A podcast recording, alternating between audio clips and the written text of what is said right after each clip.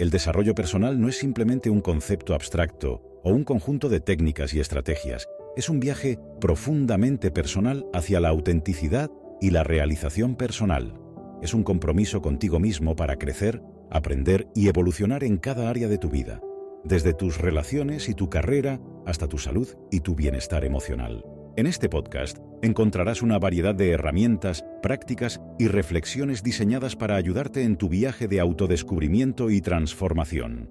Desde técnicas de mindfulness y visualización creativa hasta consejos prácticos para cambiar hábitos y mejorar tu salud mental, este podcast está repleto de recursos que te ayudarán a dar forma a la vida que deseas vivir. El camino hacia el cambio no siempre es fácil. Habrá momentos de duda, resistencia y desafío en el camino, pero también habrá momentos de profunda revelación, conexión y crecimiento. Cada obstáculo que enfrentes, cada miedo que superes y cada hábito que cambies te acercará un paso más a convertirte en la mejor versión de ti mismo. A lo largo de este podcast, te aliento a mantenerte abierto a la posibilidad, a abrazar la incertidumbre y a confiar en tu capacidad para crecer y cambiar. Recuerda que el viaje de desarrollo personal es único para cada individuo y no hay un camino correcto o incorrecto para llegar a donde quieres estar. Lo importante es comprometerte contigo mismo y con tu crecimiento personal, y estar dispuesto a dar los pasos necesarios para alcanzar tus metas y aspiraciones, desbloquear tu verdadero potencial y a vivir la vida que siempre has imaginado. Estoy emocionado de ser parte de tu viaje y espero que este podcast te inspire, te desafíe y te guíe en tu camino hacia la transformación personal. En mi experiencia, el mayor pecado que se comete en los procesos de desarrollo personal es querer ir demasiado rápido. La impaciencia está en el origen de muchas iniciativas que se truncan.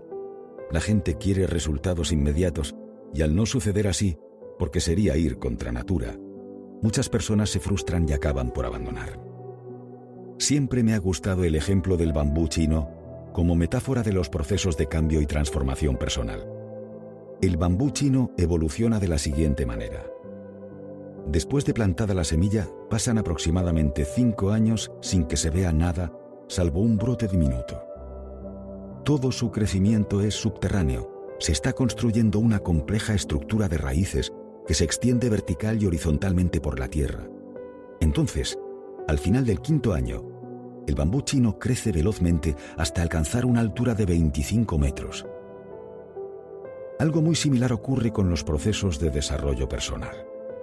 Uno decide un buen día ir en busca de su leyenda personal, seguir su vocación, su pasión, sus sueños. Entonces, siembra y trabaja pero no obtiene resultados. Y así un día tras otro, una temporada tras otra, pero parece que todo sigue igual, que nada ocurre. Entonces aparecen las dudas, los bajones, los momentos de debilidad emocional que invitan a abandonar, a tirar la toalla.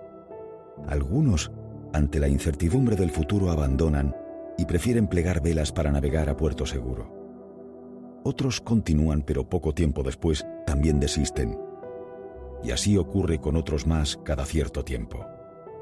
Sin embargo, hay un pequeño grupo minoritario que decide seguir adelante y se mantiene firme rumbo a destino a pesar de los fuertes vientos que pueden azotar el barco. Y de repente un día todo se precipita. Algo empieza a germinar y se da un crecimiento exponencial. Es como si la noche anterior hubiera sido otra de esas jornadas en que uno piensa abandonar y de pronto al día siguiente aparece la luz. Como apunta la sabiduría popular, la hora más oscura de la noche es justo la que precede al alba. Y una cosa más. Con bastante frecuencia también, otro de los grandes enemigos en los procesos de desarrollo personal se encuentra en la gente que tienes alrededor. Huye de los pesimistas, de los negativos, de la gente gris y tóxica que ante la falta de valentía para ir en busca de sus sueños, intenta que otros tampoco lo hagan, porque eso sería dejar al descubierto sus carencias y mediocridades. Sí, tú también puedes. No tengas dudas. Los límites nunca están en las personas, están en los entornos. A lo mejor te ves muy poquita cosa, pero tú no eres eso. Esos son tus creencias. Tus límites son los límites de tus creencias. Si tú crees algo, ese algo es. tanto para bien como para mal. Somos adictos a nuestras creencias. Todos tenemos límites, pero esos límites no son nuestros, no son algo que venga de fábrica, sino el resultado de nuestro entorno. Los límites son una especie de software que se ha instalado en nuestro cerebro durante los seis primeros años de nuestra vida, a través de lo que hemos visto, modelo visual, y lo que hemos oído, modelo verbal. Tus creencias limitantes o posibilitadoras reflejan tu autoestima. Si te ves como alguien capaz de lograr grandes cosas, eso sucederá. Y si te ves insignificante como para alcanzar metas altas, no las alcanzarás. Vivir con una baja autoestima es como ir por el mundo atado de pies y manos. Las posibilidades de avanzar son muy reducidas.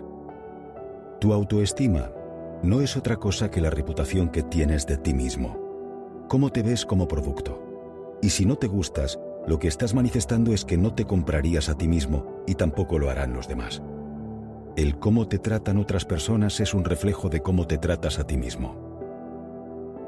Tu vida es un reflejo de tu inconsciente, una manifestación de tus creencias. Por eso, el primer reto de la voluntad debería ser cultivar hábitos mentales sanos. Si tus creencias son limitantes, da igual lo duro que trabajes, porque tus resultados serán pobres. Tu mente dirige tu vida. El 90% de nuestra vida está gobernada por el inconsciente. Por eso, si controlas tu mente, controlas tu vida. Nunca olvides las palabras de Don Ward. Si vas a dudar de algo, duda de tus límites. La incredulidad nos frena y es aliada de la mediocridad. Termino con un par de apuntes. 1. Pon la responsabilidad en ti. No te centres en qué va a pasar, sino en qué voy a hacer. Hay dos tipos de personas, las que creen que las cosas suceden y las que hacen que las cosas ocurran. Abundan las del primer tipo. El ser humano es especialista en justificar por qué su vida no lleva el rumbo que le gustaría y lo hace usando diversas excusas los políticos, la crisis, la educación o cualquier otro factor. Abundan los expertos en culpabilidad. Cuando uno decide asumir la responsabilidad de su vida, todo cambia a mejor, porque entonces es posible emprender acciones. Hay cosas que no se pueden cambiar, por ejemplo el clima. Pero lo que uno sí puede hacer es coger el paraguas si llueve, abrigarse bien si hace frío, o poner el aire acondicionado cuando hace calor. El clima no puede ser un inconveniente para quedarse en casa esperando a que salga el sol. No hay nada peor que no hacer nada. La gente con mentalidad ganadora no pierde el tiempo con quejas inútiles, sino que busca alternativas para bordear o superar los obstáculos y llegar allí donde previamente se había propuesto. 2. No te rindas jamás. Lo peor que te puede pasar en la lucha por tus metas es que te vengas abajo y desistas, que te des por vencido. Hay un momento en la vida en que se cambia para mal, cuando uno se resigna. Nunca, nunca, nunca pierdas la fe con mayúsculas. A lo largo del camino hay muchos momentos de desesperación, de dudas, de bajones emocionales. Asúmelo como parte del proceso. No te detengas y sigue. Tus probabilidades de éxito aumentan cada vez que insistes. El trabajo más duro es no rendirse.